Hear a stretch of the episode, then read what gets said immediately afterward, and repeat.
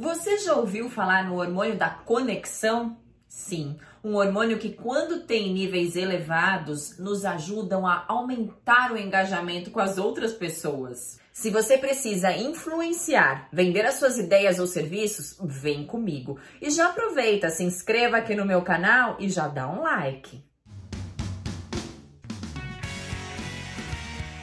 Esse hormônio é a oxitocina, o mesmo da amamentação, sim, e ele é responsável por construir as relações de confiança no nosso dia a dia.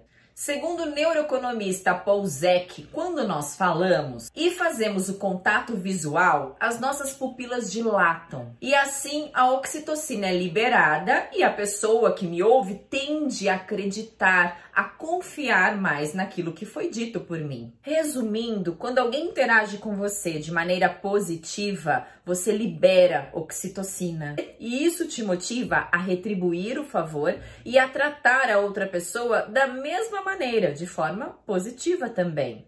E como estimular a oxitocina? E a primeira forma é você manter a outra pessoa confortável. O principal inibidor de oxitocina é o estresse. Então, não estresse a outra pessoa. Se você estressá-la, esqueça a oxitocina. Segundo fator é estar 100% presente naquele momento, naquele encontro, naquela reunião valorizando a outra pessoa e criando um ambiente agradável. E terceiro, seja transparente. A oxitocina está diretamente ligada à transparência. Seja genuíno, seja verdadeiro em suas palavras.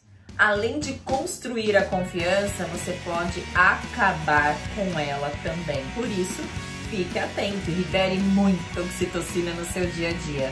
Ah, e no próximo vídeo eu vou compartilhar com vocês o que, que as pesquisas têm falado sobre a oxitocina nas lives, nas videoconferências.